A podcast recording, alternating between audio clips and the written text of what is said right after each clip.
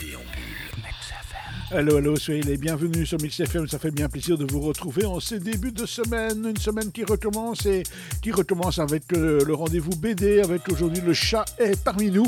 C'est le subtil jeu de mots du dernier titre du chat par Philippe Geluc aux éditions Casterman.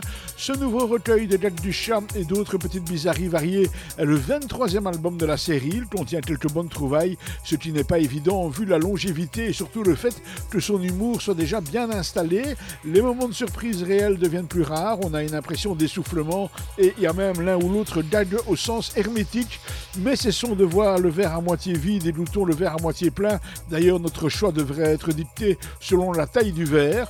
Il vaut mieux boire un grand verre à moitié vide qu'un petit verre à moitié plein. Tout dépend aussi du liquide qu'il contient. Mieux vaut boire un verre à moitié vide d'huile de ricin et par contre un verre à moitié plein d'un vin millésimé. à côté de ça, un bon muscadet ne se boit jamais seul. Disons que nous pouvons le boire en solitaire mais ne pas se limiter à un seul verre. Tout est donc relatif, de même si tu n'es rien et que tu étais moins que rien, eh bien on peut dire que tu as progressé. Ne, laissons pas à côté de cette, ne passons pas à côté de cette réflexion bien dans l'air du temps.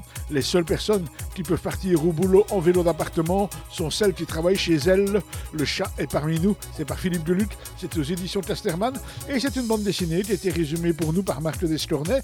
On vous souhaite bien sûr un excellent début de semaine à l'écoute des programmes de 2000 CFM et on se retrouve avec grand plaisir demain pour vous parler d'une autre bande dessinée.